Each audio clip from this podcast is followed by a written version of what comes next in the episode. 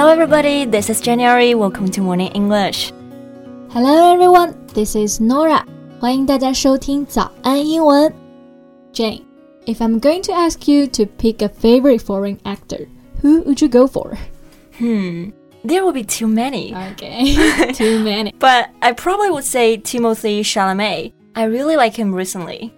Timothée Chalamet 就是甜茶，but why do you like him? I know so many friends who are obsessed with him. 哎，就是你看他的五官真的非常的精致，然后演技也非常好，当然还很甜。好吧，那说到这个，我其实最近看到好多新闻报道出来说，他好像和乔布斯的小女儿 Eve Jobs 谈恋爱了。Well, I think this is fake news. I've searched on foreign websites and not even a single report saying that they're dating now. Not even any gossip. 啊，原来这个只是大家疯传的一个 fake news 假的消息而已。那平时看新闻真的还是要多去注意，去多方的渠道去求实了。那不过我知道啊，他有另外一个称号就是富二代收割机，because his ex girlfriends are all from rich families。这个的确是真的，不过我觉得也还算正常，毕竟是明星嘛。 And you know what? Most foreign media describes him as a heartthrob. A heartthrob, throb 意思就是搏动啊。那 a heartthrob 通常指的是男演员，非常受欢迎，就是一个大众情人、万人迷了。我记得好像大表姐 Jennifer Lawrence 都直言不讳的说到，she had a crush on him。是的，我去搜过一些甜茶的外媒报道啊， 大部分都用到了这个词 heartthrob。不过我觉得他出名主要还是因为他的演技实力还是非常过硬的。是的，而且他最近其实有出演的电影也在影院上映。Yeah, Little Women，小妇人真的很值得看。All right，那我们今天啊，其实就一起来深入了解一下甜茶出演过的那些电影，同时呢，学习一些和演员、奖项相关的表达。在节目的开始，给大家送一个福利。今天给大家限量送出十个我们早安英文王牌会员课程的七天免费体验权限，两千多节早安英文会员课程以及每天一场的中外教直播课，通通可以无限畅听。体验链接放在我们本期节目的 show notes 里面了，请大家自行领取，先到先得。You know, I think over the course of a few short years. Timothée Chalamet has really quickly become one of the biggest young actors in Hollywood. 是的，这些年甜茶真的是出演了很多的电影，而且热度一直都很高。He is definitely one of the A-list actors. A-list actors，这就是我们说的一线演员啊。所以如果要说二线演员的话呢，那就肯定是 B-list or yeah B-list actors and actress. Yeah, for most A-list actors. Success doesn't come overnight. It can take decades of work to be considered one of Hollywood's greatest talents. That's true. Success doesn't come overnight. 意思就是说，并不是一夜成名。那通常演员们都是花了很多年，甚至是好几十年 （decades of work） 才会有现在的位置。嗯，那我在想，甜茶是出道很久了吗？感觉他也就是突然这几年就火起来了。 well, he made his film debut in 2014 as a high school student in the movie Men, Women and Children. Alright, debut 意思就是首次亮相、出道。那么甜茶的荧幕首作呢是2014年的《Men, Women and Children》，就是男人、女人和孩子这部电影。那这样子看，其实他六年之间就有了现在的成绩，已经很不错嘞。Yeah, and he's widely considered as a very consistent actor. His works are of high quality in general. A very consistent actor. Being consistent means acting or doing in the same way over time，就是指的一致的。那当你用这个来形容演员的时候呢，就是说他的演技一直都很好。Right. Or you can say he's consistent in acting. 没错。但是，一开始进好莱坞的时候，他应该都是从那些小角色开始演起的吧 ？yeah, he has played many minor roles. For example, he played Matthew's teenage son in Nolan's science fiction Interstellar in 2014. Really? I didn't even realize that. Minor roles 意思就是呢小角色，比如说刚刚 Jane 讲的就是诺兰大导演的这种科幻史诗级大片 Interstellar 星际穿越啊，那当时呢，甜茶就是在这里面出演了男主角的儿子。是的，星际穿越应该是我最喜欢的一部 科幻片了。嗯哼。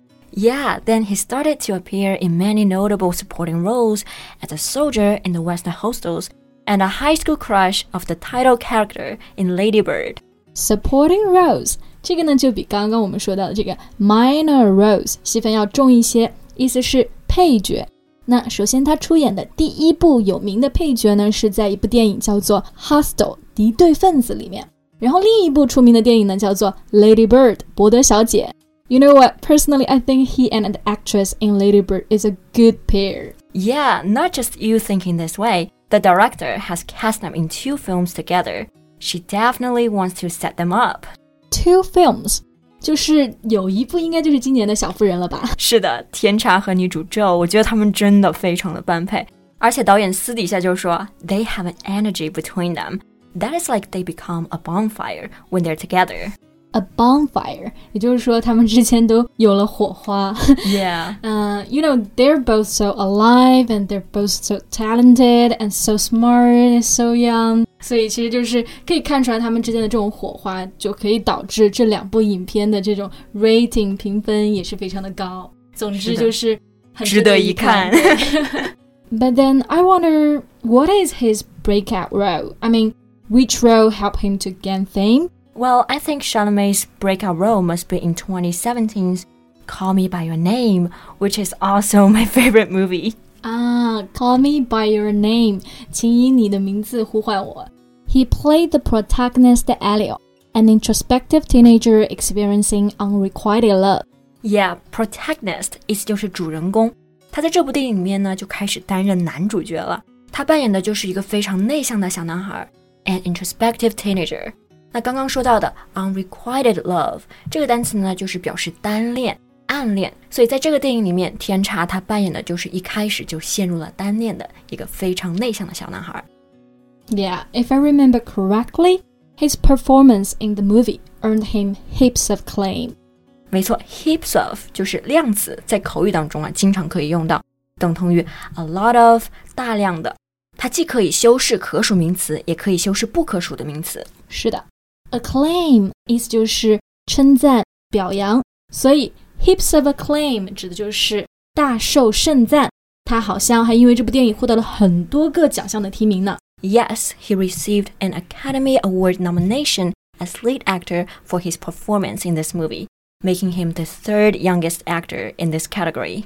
Wow, Academy Award 也就是 Oscar 就是奥斯卡奥斯卡金像奖啊，对，nomination 意思是提名，所以呢，其实甜茶就被提名了最佳的男演员，在这个由于这个电影啊，而且是提名史上第三年轻的男演员，真的就成绩很不错了。是的，nomination 刚刚讲到的是提名，那这个单词呢，其实是一个名词，我们也可以用它的动词形式 nominate。So he was nominated for an Academy Award. 嗯哼，而被提名者，那这个其实也可以用到这个词，就是 nominee. Yeah, he's the third youngest nominee in this category. Right. So, Jane, why do you think his acting is so good in the movie? Well, his luminous performance presents me the young, vulnerable Elio. I can feel that he's Elio and I can relate to his feeling and love.